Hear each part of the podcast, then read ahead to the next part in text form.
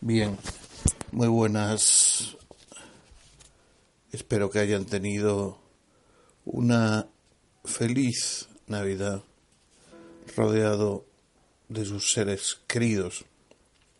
Como en mi último audio les indicaba, les leeré a continuación discursos edificantes que no sermones ni discursos para la edificación, pues el propio Soren Kierkegaard, autor del texto, indica que no puede llamarlos así, dado que él no es pastor ni quiere ser de ninguna manera maestro. Nos habla aquí de con ocasión del año nuevo, en la espera de la fe con un breve prólogo donde señala lo siguiente. Un año más ha pasado. oh Padre Celestial. Te agradecemos que lo añadas al tiempo del perdón y no estamos en absoluto asustados al pensar que se añadirá también a las cuentas que habremos de entregarte, porque confiamos en tu misericordia. El año nuevo se nos presenta con sus exigencias y aunque entramos en él abatidos y preocupados, sin poder ni querer ocultar el pensamiento de lo que deleitó nuestros ojos y nos mantuvo bajo su encanto, ni el pensamiento de venganza cuya dulzura no sedujo, ni de la ira que nos volvió implacables, ni del corazón reseco que huyó lejos de ti. Sin embargo, no entramos en el año nuevo sin recordar las angustiosas dudas que fueron apaciguadas, las secretas aflicciones que fueron consoladas, el alma batida que fue levantada, la alegre esperanza que no fue desilusionada. En nuestros momentos de tristeza queremos fortalecer y reanimar el corazón con el pensamiento de los grandes hombres que tú escogiste para ser tus instrumentos y que en la dureza de las tribulaciones espirituales, en la angustia de sus corazones, conservaron el alma libre, el valor intacto, el cielo abierto ante sus ojos. También nosotros queremos sumar nuestro testimonio al suyo, seguros de que como ellos, si nuestro ánimo no es más que desfallecimiento y nuestra fuerza impotencia, tú al menos eres el mismo, el mismo Dios poderoso que prueba a los espíritus en la lucha, el mismo Padre sin cuya voluntad los pájaros no caen en la tierra. Amén. Me viene a colación o me viene a la mente aquí pues otros dos discursos de Soren como son en relación con los pájaros eh, aquel que destaca pues toda la psicología del cristiano el cristiano que no debe preocuparse por el mañana ni en el acaparamiento de riquezas ni materias, sino en ganarse el reino que no es de este mundo, el aquí y ahora de los psicólogos, ¿no? de la psicología existencial, humanista existencial. Rolomei, Yalom, etc. Ese librito que les recomiendo vivamente, sobre todo en, esa, en ese discurso edificante, verdaderas meditaciones, aunque él no lo pueda decir, ni quiera decirlo por su condición de laico, es los lirios del campo y las aves del cielo. En aquel momento Jesús en aquel tiempo Jesús nos decía, ¿acaso Dios, nuestro Padre, vuestro Padre,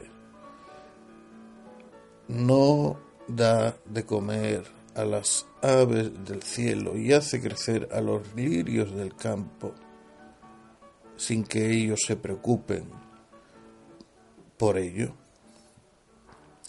El segundo de los textos que me parecen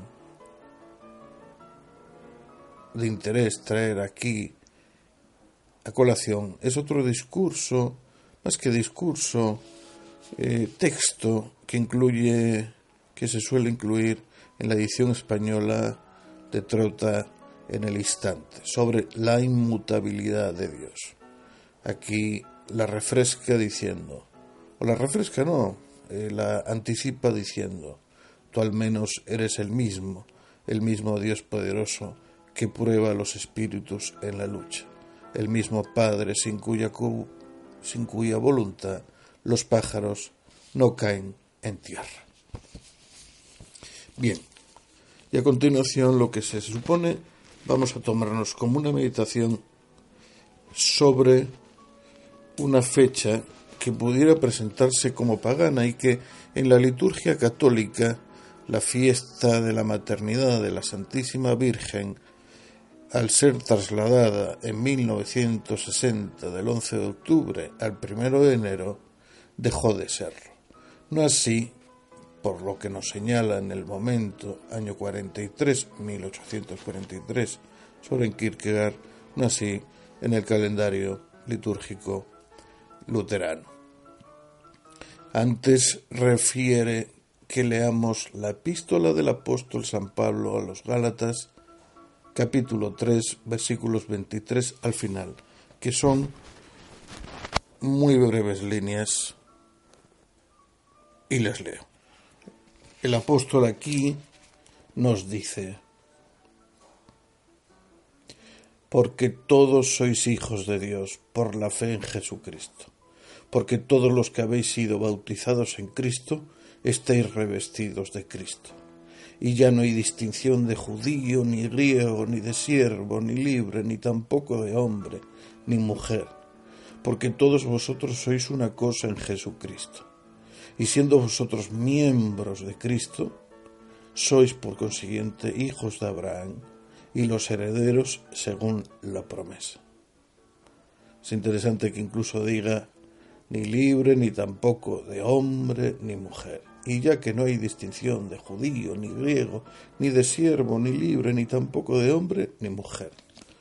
La igualdad muchísimo antes, siglos ha, de que fuera establecida. Otra cosa es que los actos del hombre hayan desoído el principio de igualdad que emana no para la ley, sino para no para la ley humana, sino para la ley de Dios, que es la que de verdad importa al cristiano en todos estos siglos, ¿no? Pero que el cristiano tenga bien presente que los derechos humanos la ley del talión. Si alguien la aborreció y alguien la derogó, fueron primero el decálogo mosaico y su revitalización después por nuestro Señor Jesucristo. Bien, y aquí va pues el discurso edificante del genio de Kierkegaard. Estamos aquí reunidos el primer día del año para recogernos, mis queridos oyentes. La fiesta que celebramos hoy no trae consigo nombre alguno en la liturgia, como les indicaba frente a la católica. Sin embargo, su carácter solemne no nos agrada menos, su exhortación a la meditación apacible no es menos grave. Estamos reunidos en la casa del Señor, en donde debe hablarse siempre del mismo tema, aunque diversamente de acuerdo al tiempo y a la ocasión. Un año ha transcurrido, otro ha comenzado en el cual nada ha sucedido todavía. El pasado ha concluido, el presente no. Solo está el porvenir que aún no existe. Este principio eh, va a ser clave para la psicoterapia existencial. Siempre les he dicho que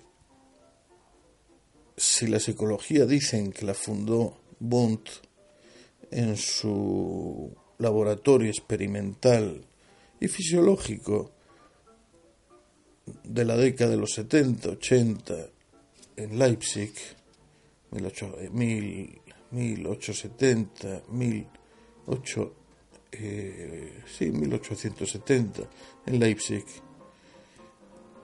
Y, también les he dicho que Freud, en su sistemática, tanto inicial, eh, más referida a la psicopatología, división entre psicosis y neurosis, a la psicología individual, para después entrar en una especie de suerte social de la psicología, en un germen de la psicología social. Esta frase del pasado ha concluido, el presente no, solo está el porvenir que aún no existe, es, además de profundamente cristiana, profundamente útil para sacar nuestros problemas psicológicos adelante. Es más, leyendo a Kierkegaard, muchos son sus obras que tienen como subtítulo cuestiones de psicología, la repetición, el concepto de la angustia, sin ir más lejos, pues son obras profundamente cristianas, pero que dejan un pozo, eh, pues claramente referido a la razón existencia, como diría Carl Jaspers. En la vida común tenemos la costumbre de desearnos a veces tal o cual bien. Considerando que creemos conocer la situación particular de un hombre, sus pensamientos y sus costumbres, pensamos también poder desearle una ventaja precisa que convenga a la persona y a su vida. En este día no dejamos de mostrar a los demás nuestros sentimientos de benevolencia y de, simpatía, deseándoles tal o cual bien. Feliz año, feliz año, feliz año. Próspero año, no ya. Pero ya que hoy la idea del porvenir y de sus indiscernibles posibilidades está muy viva en nuestro espíritu, nuestros deseos tienen un carácter más general. Esperamos que la amplitud de nuestros deseos adoptará más fácilmente la diversidad del porvenir. Por otra parte, percibimos también la dificultad frente a un porvenir vago e indeterminado para hacer un deseo preciso. No obstante, esta dificultad no detiene nuestro deseo ni le concedemos tiempo de enturbiar el impulso vago y misterioso del corazón. Así accedemos a un sentimiento de buena voluntad que sin merecer el glorioso nombre de amor no debe ser rebajado al rango de ligereza.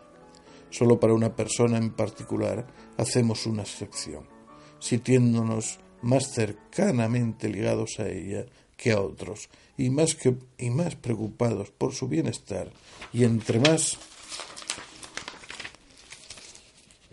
es así, nos hacemos más conscientes de la dificultad. Cuando en el pensamiento se sumerge en el porvenir, cuando el pensamiento se sumerge en el porvenir, se extravía en su febril esfuerzo por revelar su enigmático secreto. El pensamiento corre al acecho de una posibilidad a otra, pero es en vano. Durante este tiempo, el alma con todos sus deseos se entristece y espera que el pensamiento vuelva a decirle lo que íntimamente podría anhelar. Lo que otros hacen gustosamente y sin pena, a este hombre le parece difícil y penoso.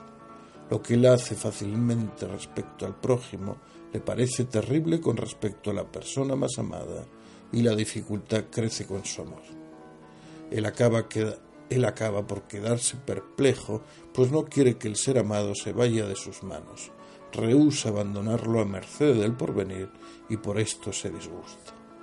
Él quiere acompañarlo con todos sus mejores deseos y sin embargo no tiene ni uno solo de ellos. Si en su alma preocupada un hombre se siente prisionero de esta dificultad, le gustaría, desde luego, acordarse de las palabras pronunciadas en estos santos lugares. Él querría, tal vez, regresar aquí para escuchar y examinar si no hay, en definitiva, un deseo tan seguro que pudiera poner allí toda su alma, sin guardar nada para otro deseo que tuviera la misma importancia para el ser amado, de tal modo que fuera necesario temer el no tener la suficiente vida interior para poseer este deseo como debe ser. Deseo que no tuviera que acompañarse de deseos nuevos para sostenerlo. Deseo que no persistiera astutamente después que ha dejado de hacerse. Deseo que no concerniera a una cosa en particular y quisiera olvidar otra trayendo disturbio. Deseo que no concerniera al presente, sino que se aplicara al porvenir cuya idea fue la ocasión de formularla. Si tuviera un, deseo semejante, sería, por tanto, libre y dichoso, feliz de su deseo y más feliz aún de poder dirigirlo a alguien más. Se habla en estos santos lugares de un número de cosas excelentes. Se habla de los bienes de este mundo, de la salud, de los días felices, de la riqueza, del poder, de la fortuna y de una memoria gloriosa. Pero nos ponen en guardia contra estos bienes. Se advierta a aquel que los posee no poner en ellos su confianza, su confianza, y se aconseja a aquel que no los tiene no apegar allí su corazón. Respecto a la fe usamos otro lenguaje. Se dice que es el bien supremo, el más bello, el más precioso, un tesoro de felicidad, un bien incomparable, irreemplazable. Difiere así de los otros bienes en que la fe está por encima de todos, pero siendo de la misma naturaleza, efímera e inconstante, concedida a algunos elegidos y rara vez para toda la vida. De ser así, es inexplicable que en estos santos lugares se hable siempre únicamente de la fe e invariablemente para alabarla y celebrarla, ya que aquel que habla de ella debe o bien poseerla o estar privado de ella. Si la poseyera debería entonces decir, gustoso reconozco que nada es más magnífico, pero hacer ya el elogio ante los demás, no, pues si así lo hiciera, volvería aún más a la suerte de los que no la tienen. Además, un dolor secreto se apegaría a este bien que me haría más solitario que los más crueles sufrimientos. Kierkegaard nos ponen en una nota al pie los traductores. Kierkegaard utiliza repetidamente en este discurso diálogos imaginarios de posibles personas, las cuales tienen dificultades u objeciones en la rareza de la fe, introduciendo comillas para cada uno de los diálogos. Con el fin de facilitar la lectura se han señalado adicionalmente incursivas, algo que yo no se lo estoy indicando, para aligerar la lectura. Así hablaría con nobleza y benevolencia. Pero aquel que no tuviera la fe por este hecho no sabría elogiarla. Sucedería entonces lo contrario a lo que vemos de ordinario. La fe, la fe sería el único bien que no sería jamás mencionado en estos lugares, puesto que sería demasiado grande para que osáramos alabarlo ante las personas que no lo tuvieran y no pudieran alcanzarlo. La fe es de otra naturaleza. No solamente es el bien supremo, sino además es el bien en el cual todos pueden participar, y aquel que se regocija de poseerla, se regocija al mismo tiempo del innumerable género humano porque lo que yo poseo, dice, todo, lo, todo hombre lo posee, también o puede poseerlo. Aquel que, que la desea a otro, la desea también para sí mismo. Aquel que la desea para sí mismo, la desea también para todo hombre. Así por lo que otro la posee, no es por lo que se distingue de su prójimo, sino que es por lo que se asemeja a él y por la que él la posee, no es por la que él se distingue de los otros, sino que es por esto que él es totalmente semejante a todos. Hay pues un deseo como el que nuestro hombre perplejo busca. Él lo puede dirigir a otro con todo su corazón, con toda su fuerza, con toda su alma y persistir en desearlo siempre más profundamente a medida que su amor se vuelve más profundo. Este sería el deseo que él podría hacer. Si un hombre viniera a decirle a otro, con frecuencia he escuchado glorificar a la fe como el más magnífico de los bienes, pero lo siento, no la poseo, la confusión de mi vida, mi espíritu distraído, mis numerosas preocupaciones y tantas otras cosas, todo esto me perturba. Sin embargo, sé que no tengo otro deseo que tener fe. Si su interlocutor es, benevolente, le responderá. Es un bello y piadoso deseo al cual tú no debes renunciar, y terminará por cumplirse. Nuestro hombre amará este lenguaje y lo escuchará con placer, ya que amamos a todo aquel que nos habla de la realización de nuestros deseos. Pero el tiempo pasa sin resultado. Entonces nuestro hombre va a encontrar un tercero al cual él confía también sus preocupaciones y su deseo. Este lo mira seriamente y le responde ¿Cómo puedes estar en un error semejante?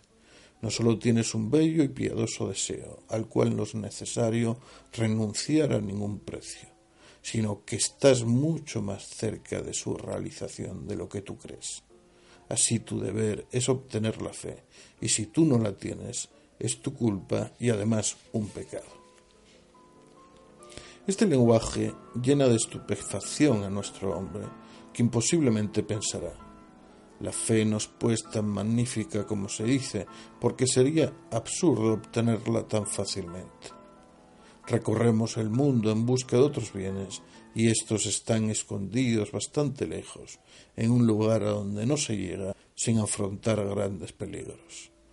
O, si no es este el caso, su adquisición es como el agua de la fuente de Besada, en donde dice la escritura, un ángel descendía de vez en cuando para verter el agua y el primero que llegaba ahí era el feliz privilegiado. Con la fe, sin embargo, con el más alto bien, no debería ser al contrario, se pregunta Kierkegaard. No debería ser al contrario, que obtenerla no implique ninguna dificultad. Mientras tanto, nuestro hombre no sabrá detener sus pensamientos y recuperado de su asombro, se dirá sin duda. Sin embargo, tiene razón. Él ha dejado hablar a su corazón y ha sostenido un lenguaje pleno de energía y de sentido. Es así como se necesita hablar a alguien, ya que es en vano desear. Se refiere a eso, a ese que le decía culpa y pecado por no espabilar en búsqueda de la fe. De esta forma, con toda sencillez, él reaccionará en su interior y cada vez que su alma tenga ganas de reposar sobre un deseo, la llamará y le dirá, no hace falta desear, tú lo sabes bien. Posteriormente, cuando su alma se llene de angustia, la llamará otra vez y le dirá, si tienes angustias que deseas, porque la angustia es la forma del deseo, y tú lo sabes bien, tú no debes desear. Y después, cuando esté al borde de la desesperación, suspirará. Yo no puedo. Todos los otros pueden, pero yo no. Oh, si nunca hubiera yo escuchado esta palabra, si me hubieran dejado continuar mi camino tranquilamente con mi tristeza y mi deseo. Luego llamará a su alma y le dirá, ahora estás actuando con astucia. Dices que tú deseas y haces como si se tratara de una cosa exterior que se puede desear cuando lo sabes, es cuestión de algo interior que solamente se puede querer. Te engañas a ti mismo, pues dices, todo el mundo puede excepto yo. Pero la sabes bien. Pero lo sabes bien. Lo que permite a los otros poder es lo mismo que los hace exactamente semejantes a ti. Así que si realmente fuera verdad que tú no puedes, entonces los otros tampoco podrían, y así no sólo traicionas tu propia casa, sino que por ello es que depende de ti la causa de todos, y cuando humildemente te excluyes de su número, estás destruyendo astutamente su poder. Les quiero repetir una cosa importante, que es que, y que explica, por ejemplo, que el hombre occidental viva ansioso, angustiado en pleno vacío existencial, en cuanto tiene compromisos de verdad, es decir, en cuanto uno deja de ser, pues, eh, un joven un viejoven, se puede decir, o cuando arriba a la categoría chanante de viejoven, que es la del compromiso, el compromiso ético, es decir, la de asunción de compromisos en la vida, como puede ser una relación estable, un trabajo, ahora que hay poco, eh, y sobre todo, yo creo que es la prueba de fuego, tener hijos con o no aquiescencia, es decir, que uno puede, la mayoría de nuestras parejas, planificar lo que se dice planificar, eh, pues la descendencia lo hacen de una manera un tanto estrafalaria. No quiero meterme en este tema puntual que hace a la decrepitud de nuestra sociedad, pero los niños vienen, vienen al mundo casi, casi en contra del deseo de los padres. Hay un anuncio que yo que veo la televisión, como casi muchos de ustedes escuchan esto cuando quieren, a la libertad, a nuestra libertad actual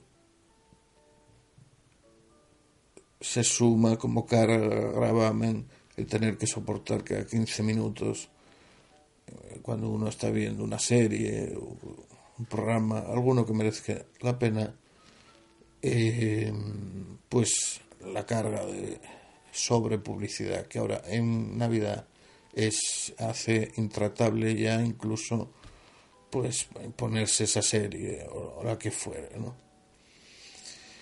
Bueno, pues hay una marca de preservativos, de condones, eh, que Sanex utiliza exactamente el siguiente término.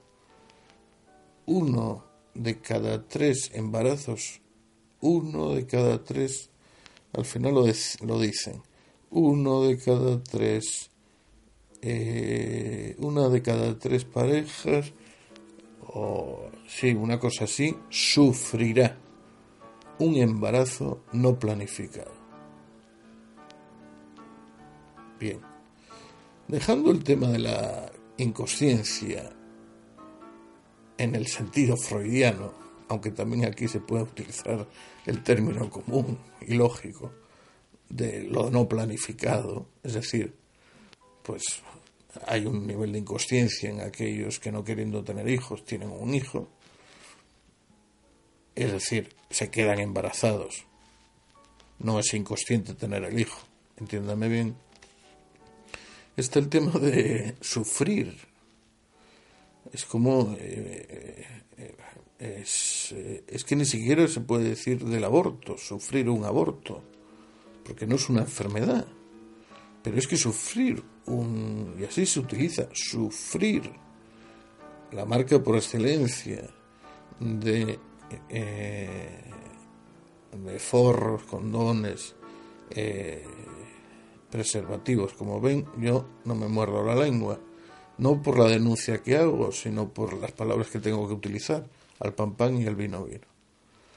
No soy ningún mojigato, creo que eso se lo he ido manifestando en mis audios, el pan pan y el vino vino. En la búsqueda de la fe, pues si nos tenemos que poner, nos ponemos.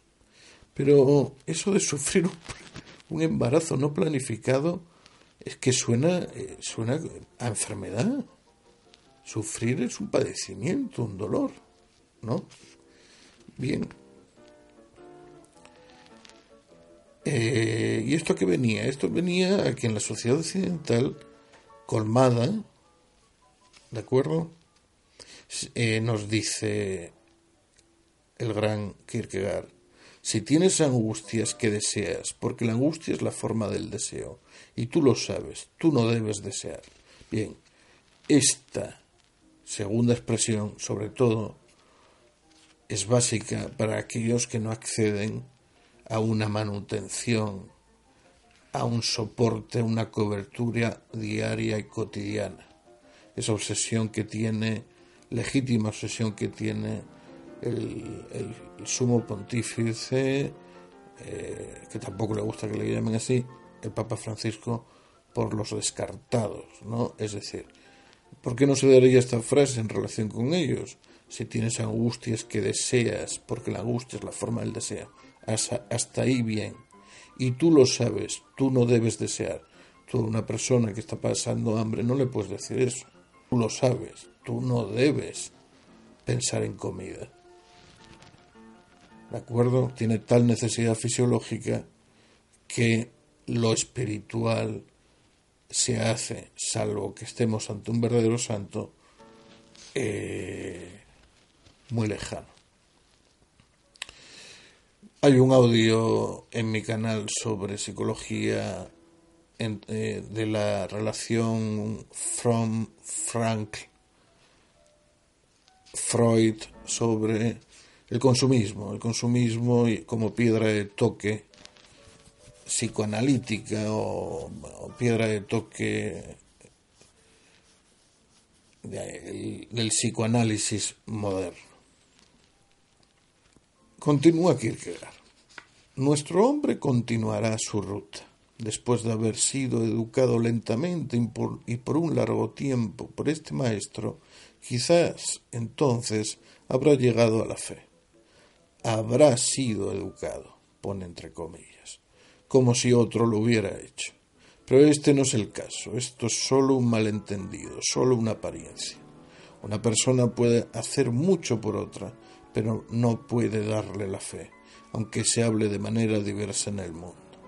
Así una persona dice, me formé yo mismo, no le debo nada a nadie, y cree poder estar orgulloso de ello. Me instruí al lado de ese eminente maestro, dice otro, y me honra haber sido su alumno, y cree tener motivos para estar orgulloso. No decidiremos si tales discursos tienen fundamento, pero no tienen sentido más que aplicados a mentes clitistas y clientelistas, diría yo también, a aquellos que se bastan a sí mismos desde desde el principio o a quienes tienen la suerte de ingresar en las escuelas de las grandes eminencias. Pero nosotros, querido y entre nosotros que somos tan insignificantes como para contarnos entre semejantes discípulos, ¿qué podemos decir? Si alguno afirmara, cuando los hombres me rechazaron con desdén, me volví hacia Dios, Él se convirtió en mi maestro y ahí reside mi felicidad, mi dicha, mi orgullo. Se pregunta Kierkegaard, ¿acaso este lenguaje sería menos bello? No obstante, cualquier hombre puede atreverse a decir esto. Puede decirlo de verdad, y cuando no lo dice sinceramente, no significa que su pensamiento sea falso, sino que lo deforma. Cualquier hombre puede atreverse a decir eso, así tenga la frente casi plana como la de los animales, o más ufanamente abombada que la bóveda celeste.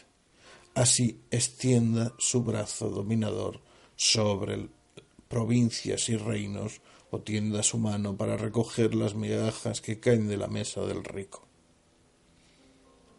Así lo obedezcan miles de hombres con un simple gesto, o que no llame la atención de absolutamente nadie. Cualquier hombre puede decir eso cuando tiene fe, porque precisamente esta es la grandeza de la fe.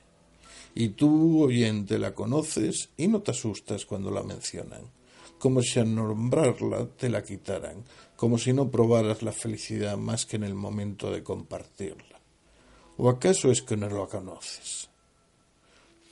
¿O acaso, voy a pronunciar mejor, o acaso es que no la conoces? Serías entonces, por desgracia, muy desdichado. No podrías ni siquiera afligirte y decir, el dispensador de todo bien ha pasado en mi puerta de enfrente. No podrías afligirte y decir, la tempestad y las tormentas me la han quitado.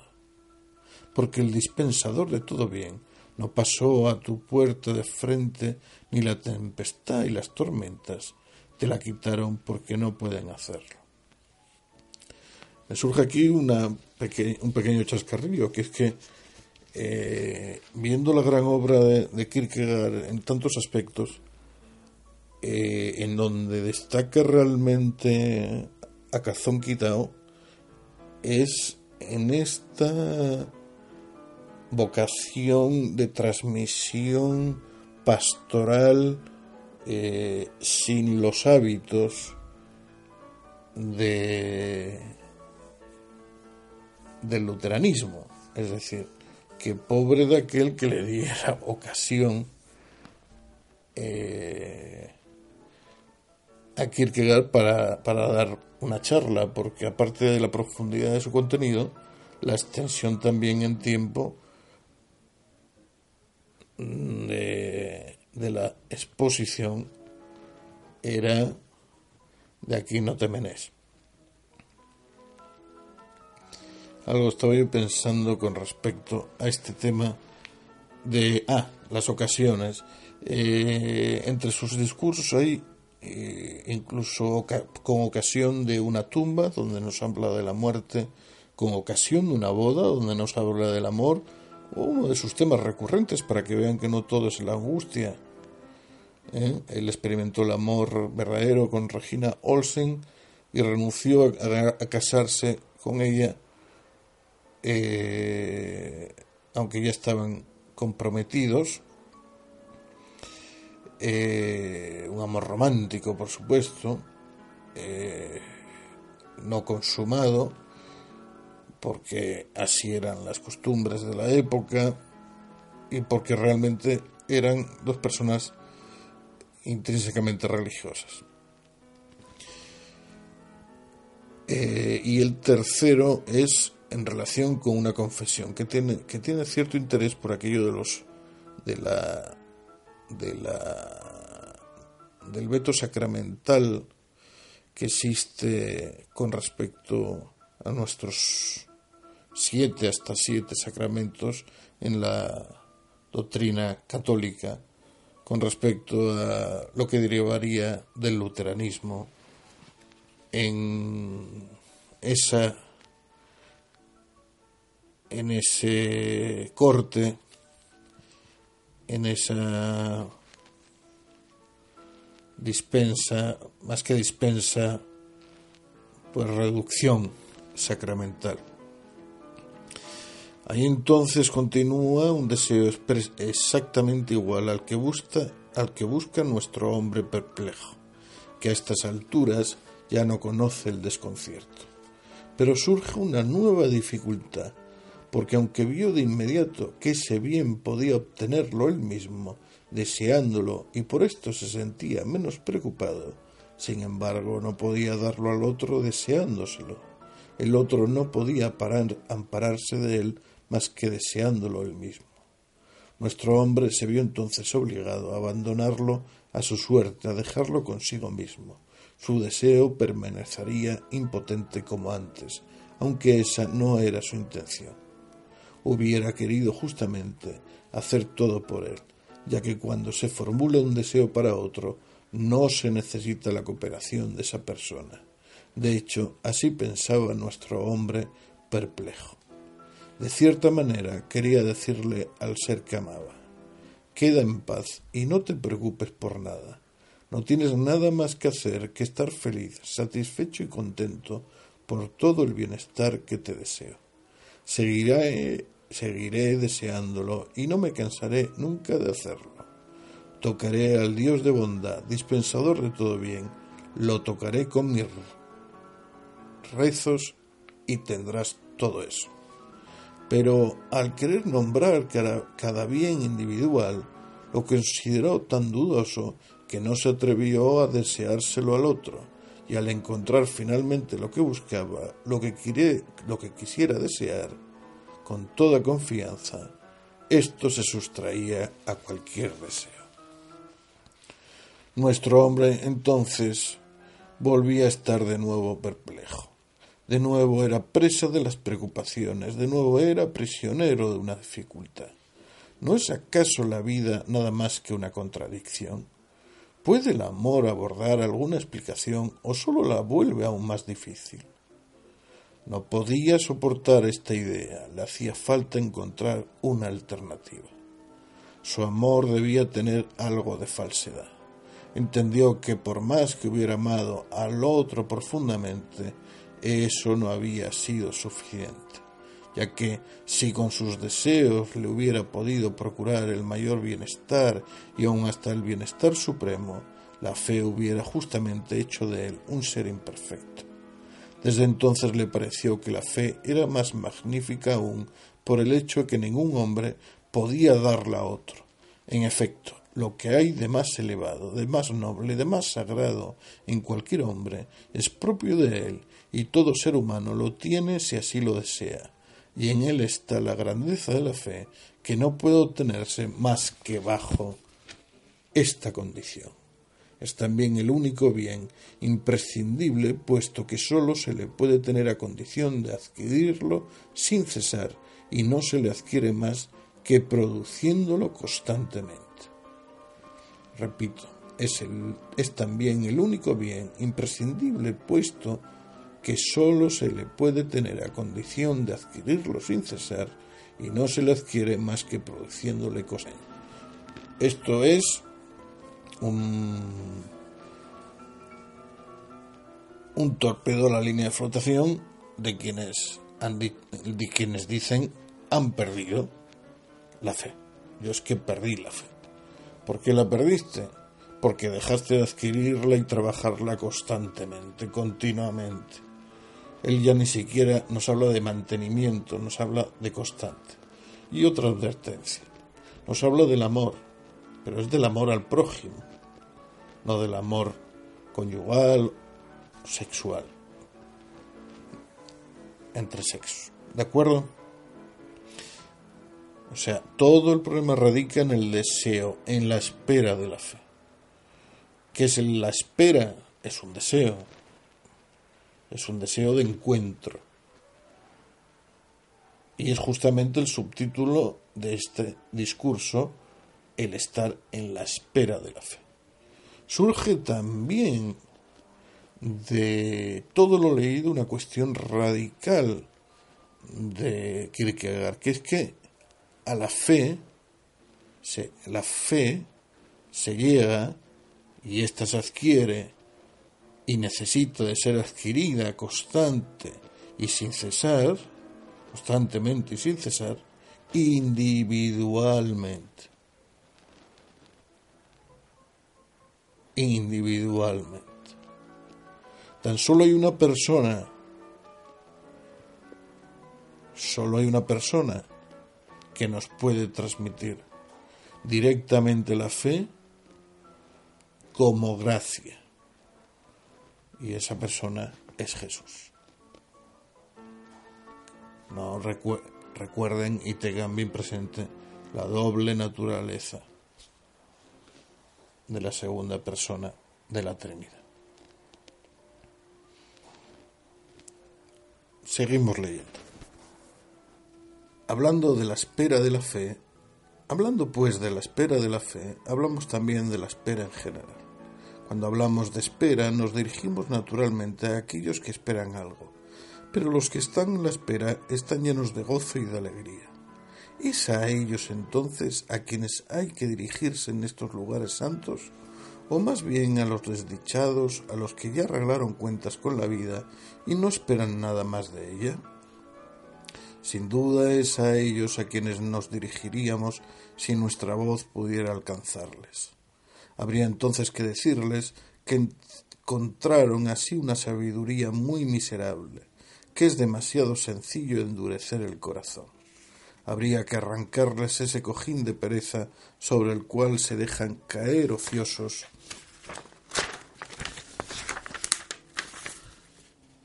somnolientos durante sus vidas. Debería decírseles que han obtenido en la vida una orgullosa distinción que mientras los otros, no importa cuán felices o cuán desdichados sean en este mundo, siempre están listos para poner en manos de Dios la cuenta final que mientras los otros admiten que en el día del juicio no serán capaces para responder a una de mil.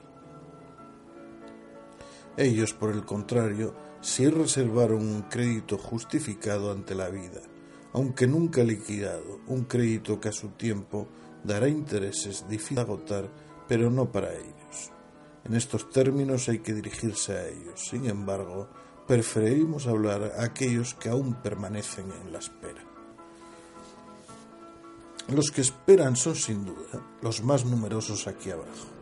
De igual manera, su espera puede ser tan diversa que hablamos muy difícilmente de ellos.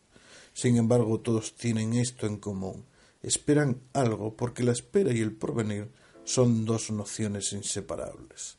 El que espera algo se preocupa por el futuro, por el futuro, pero tal vez no convenga preocuparse por eso. La queja tan frecuentemente oída de que los hombres olvidan el presente para pensar en el futuro está quizá bien fundamentada. No negaremos que este ha sido el caso no negaremos que este ha sido el caso en el mundo, aunque sea menos frecuente en nuestra época. Recordaremos también que la grandeza del hombre, la prueba de su origen divino, es precisamente el poder preocuparse, porque si no hubiera futuro, tampoco habría pasado. Y si no hubiera futuro ni pasado, el hombre sería dominado como el animal. Su frente se inclinaría hacia el suelo, su alma sería una prisionera al servicio del momento. En esas condiciones no querríamos en absoluto vivir para el, rescate, para el presente y seguramente no es en este sentido que lo entendemos cuando postulamos esta vida como lo mejor. Pero, ¿dónde establecer el límite? ¿Hasta qué punto nos atreveremos a preocuparnos por el futuro? La respuesta es sencilla.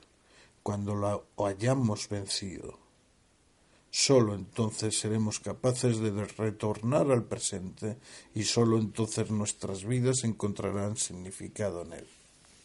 Sin embargo, esto parece imposible. El futuro lo es todo, el presente no es más que una parte. ¿Cómo es que se podrá vencer este todo aún antes de haber llegado a la primera parte? ¿Cómo podremos a partir de esta victoria regresar a lo que la precede? ¿Acaso el pensamiento no plantea un problema fuera de tiempo? En absoluto.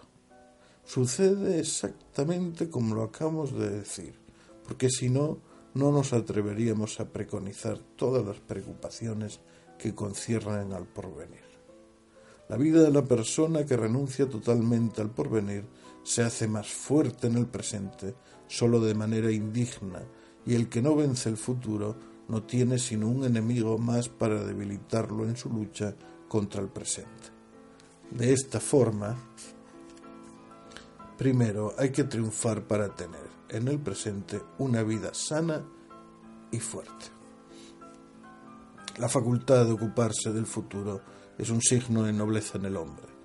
Nada noblece tanto como luchar contra el porvenir.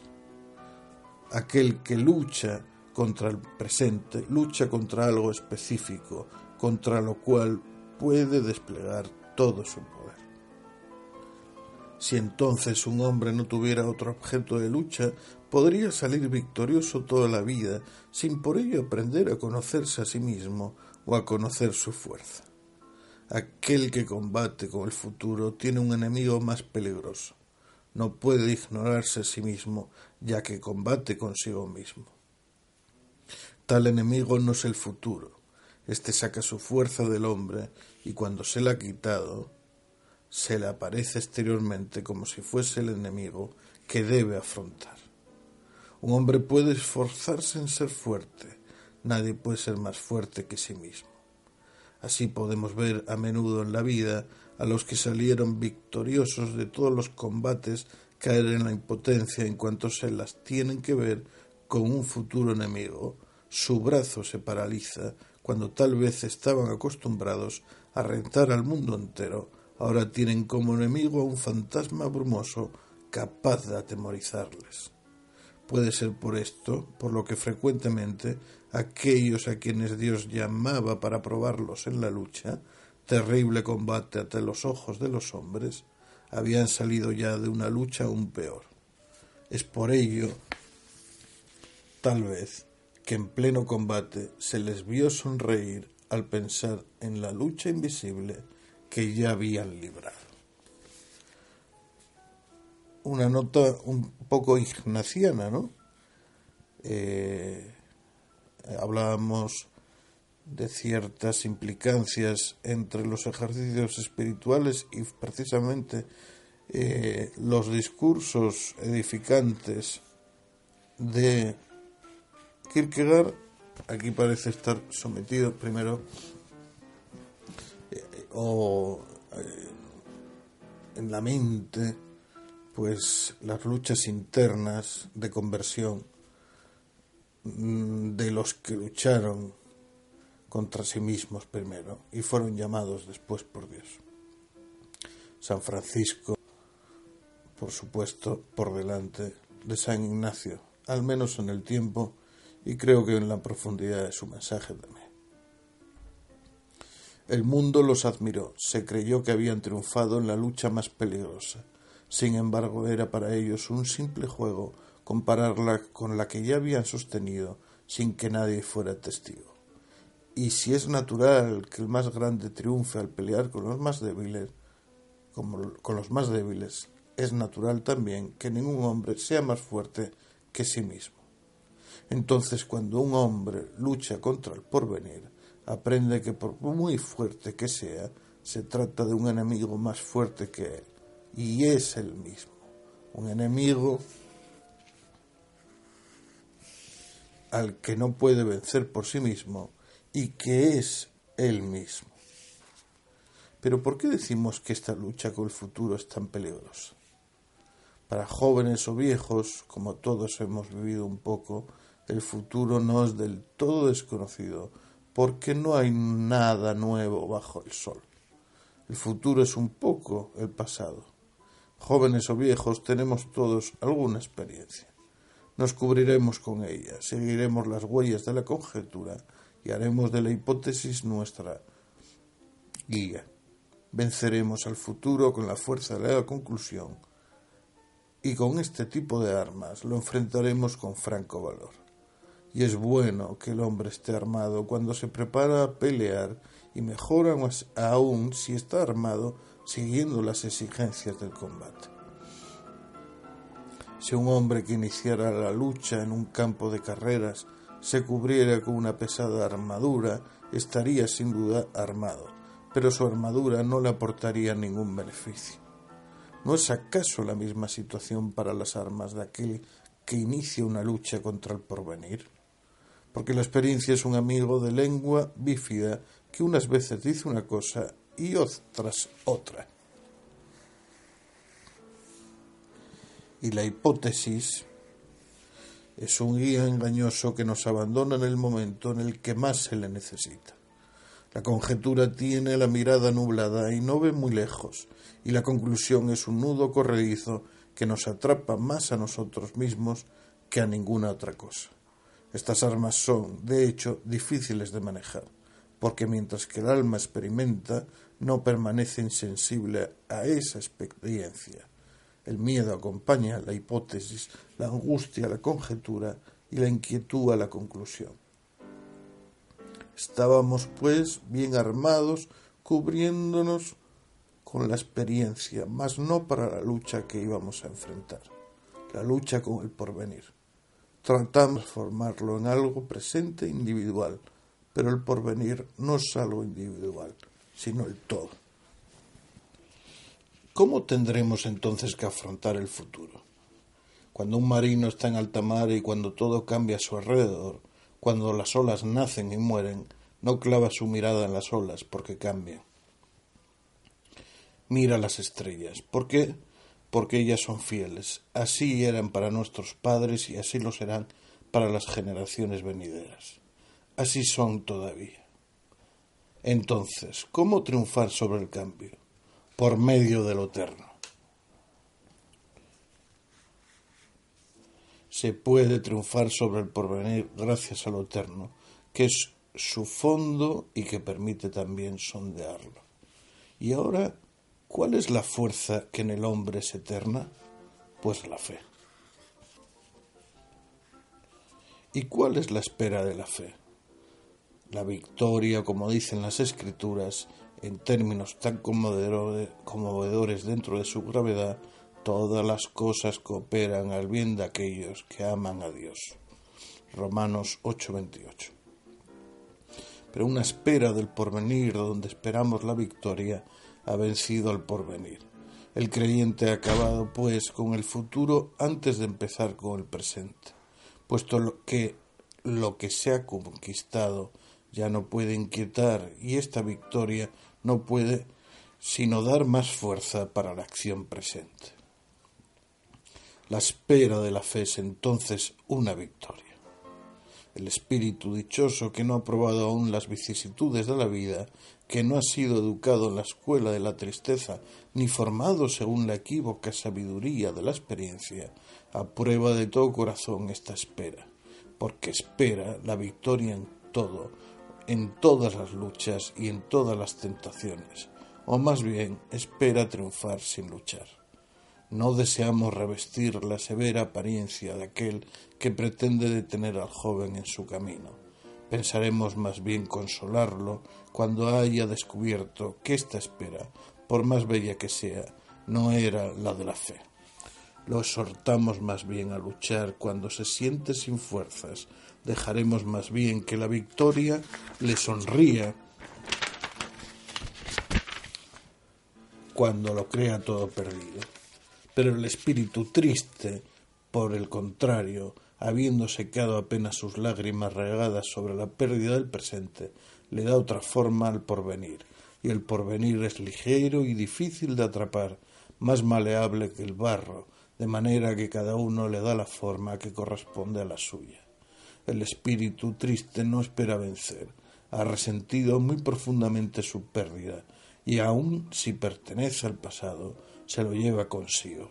Espera que el tiempo por venir le conceda al menos la paz suficiente para ocuparse silenciosamente de su dolor. El hombre con experiencia desaprueba tanto uno como lo otro. Cuando se poseen casi todos los bienes que uno puede desear, se debe esperar que las preocupaciones de la vida visiten también el hogar del hombre dichoso. Cuando se ha perdido todo, hay que pensar que el tiempo esconde más de un valioso remedio para el alma enferma, que el porvenir, al igual que una madre amorosa, guarda hermosos regalos. En la felicidad se debe también esperar hasta cierto punto la desgracia, y en la desgracia la felicidad. El hombre con experiencia tampoco habló en vano, porque el espíritu alegre, que no es frívolo, y el espíritu preocupado, que no está desesperado, escucharán ambos de buen grado sus palabras. Ambos aceptarán de buen grado que guíe sus vidas.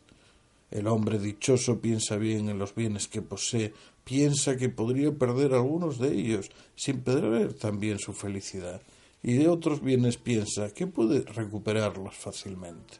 Únicamente hay un bien particular que no puede perder sin perder su felicidad. No puede renunciar a él a medias sin renunciar totalmente.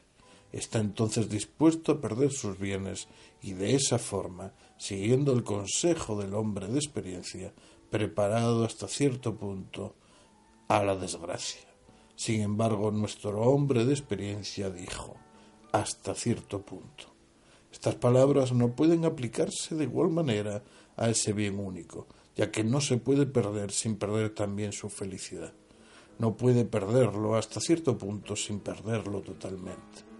El hombre de experiencia se opone a cambiar el sentido a sus palabras que repite imperturbablemente.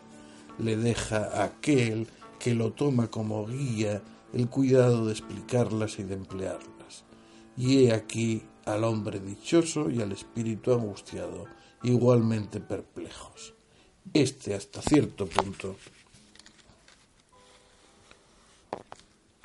Estoy subrayando cuando, cuando, eh, cuando ven que paro, estoy subrayando porque es la primera vez que leo este texto y hay, hay un constante hay un constante sobre la idea del pasado, presente y futuro que me resulta profundamente atrayente, atractivo.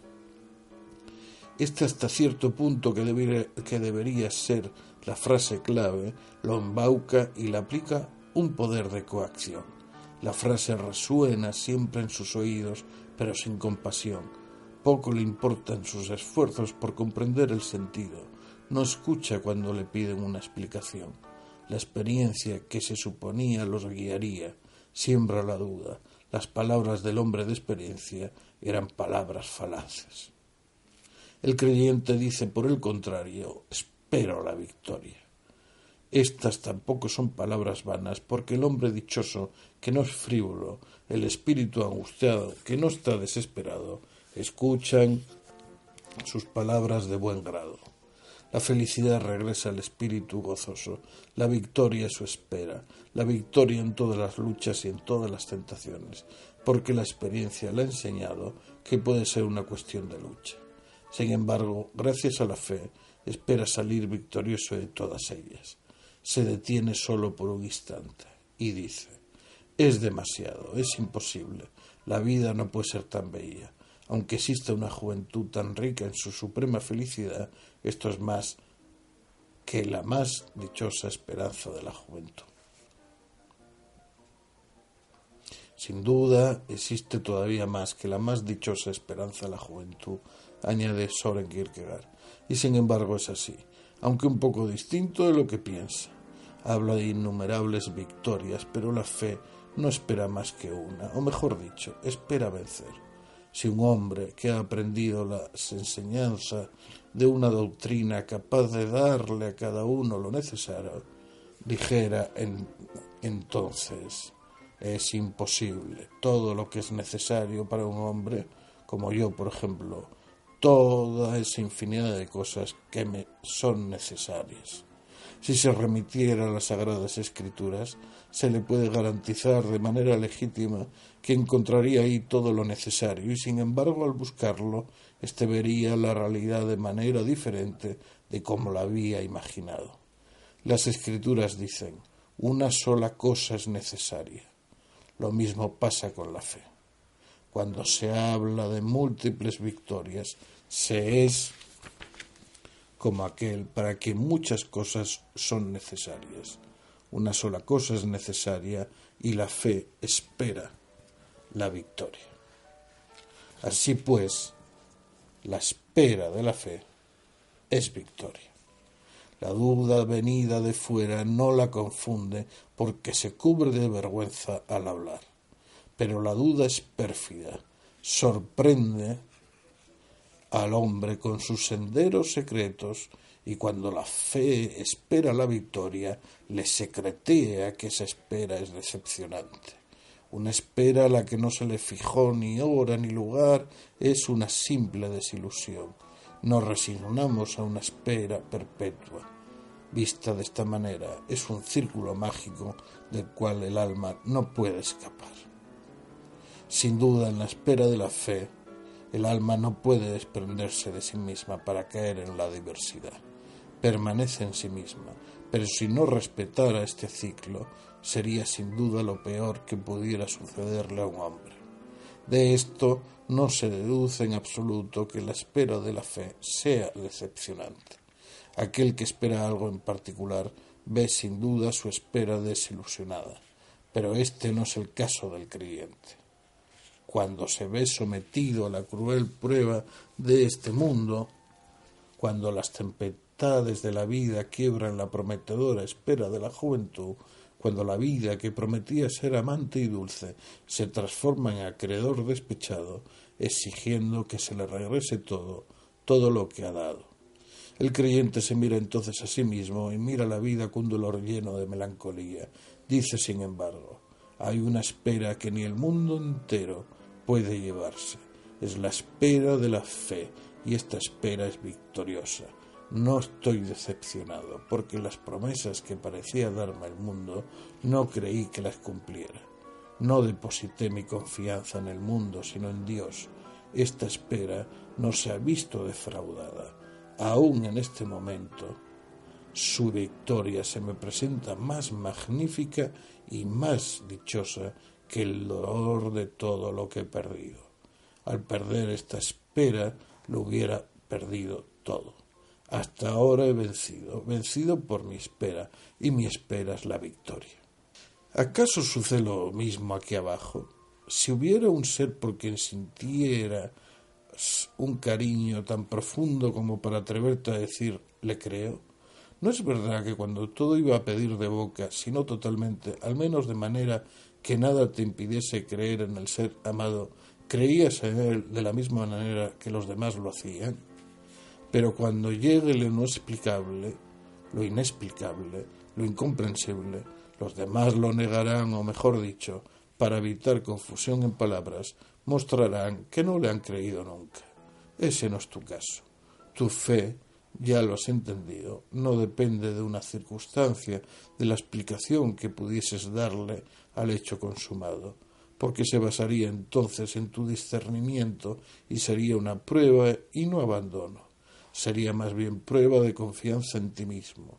Hubiera sido pensabas, una vergüenza para ti abandonar tu fe, porque al igual que suponías en estas palabras pronunciadas por tu boca, le creo un sentido diferente al que le daban los demás, diciéndolas, sentías también que el cambio que se había dado no podía nunca jamás empujarte a actuar como los demás, a menos que originalmente tu fe no hubiera tenido un significado más profundo.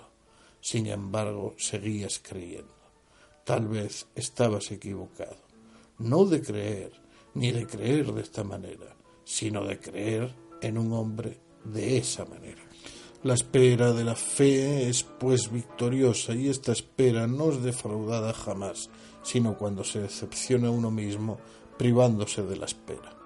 Así como aquel hombre que pensaba locamente haber perdido la fe y que creía en su locura que algo en particular se la había robado o que quería ilusionarse con esta cosa capaz de quitar la fe.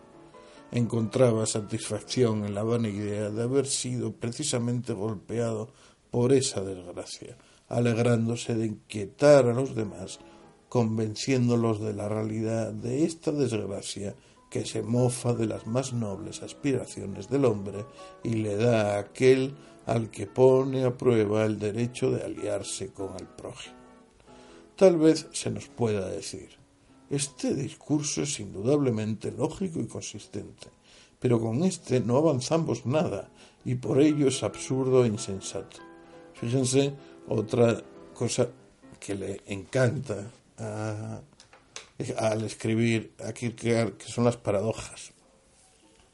Miren lo que le dicen frente al discurso que ya está terminando.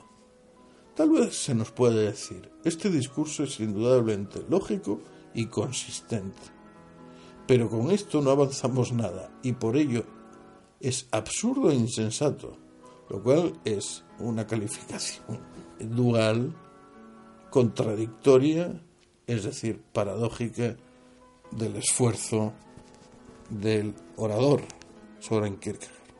Continúa Kierkegaard. No avanzamos en nada. Si uno quisiera ir más allá de la victoria, entonces perdería ciertamente la victoria. Sería insensato y absurdo que supiera si tiene fe o no. Pero cuando digo tengo fe, frecuentemente no entiendo lo que digo. Me equivoco tal vez, quizá no hago más que crear mi propia noción del futuro. Tal vez estoy deseando, esperando, añorando, buscando algo. Tal vez estoy seguro del porvenir, y ya que así es, me puede parecer que tengo fe, aunque todavía no la tenga. Cuando por el contrario me pregunto a mí mismo, ¿esperas acaso la victoria? Me cuesta más trabajo equivocarme entonces veo que no sólo que aquel que no espera absolutamente nada no tiene fe, sino también aquel que espera algo en particular o que fundamenta su espera en ello, no cree. Importante en cuanto nadie puede estar total e indivisiblemente en el presente antes de haber terminado con el futuro, no se acaba con el porvenir, sino venciéndolo tal y como lo hace justamente la fe porque su espera es la victoria. De esta manera, cada vez que sorprendo a mi alma, no esperando la victoria, sé que no creo. Cuando lo sé, sé también lo que debo hacer, porque si no es nada fácil de creer, la primera condición para hacerlo es saber si creo o no. Es por eso que nos perdemos tan frecuentemente. Buscamos una seguridad para nuestra espera en lugar de entrar en nuestra fe seguros de creer. Vean el orden natural, fe y esperanza en el planteamiento de Kierkegaard. Pero la fe inescindiblemente a la espera, a la esperanza cristiana, tanto que tendrá eh, un libro, en breve sacaría un libro sobre la enfermedad mortal del cristiano, que es la desesperanza. El creyente no exige ninguna prueba que asegure se espera, porque dice, si hubiera una ante mis ojos que probara el fundamento de mi espera, traería consigo al mismo tiempo la prueba contraria. Sin duda mi alma no permanece insensible a la alegría o al dolor de un particular, pero gracias a Dios ese particular no tiene el poder de comprobar ni de refutar lo que espera la fe. Esto es lógico. Y es otro es otra tizada contra pues el ateísmo, ¿no? Que es muy fácil, que es que la fe por sí misma implica pues lo que nos está diciendo. El creyente no exige ninguna prueba que asegure su espera. El tiempo no puede comprobar ni refutar, porque la fe espera una eternidad. En este día, el primero del año, vean cómo cierra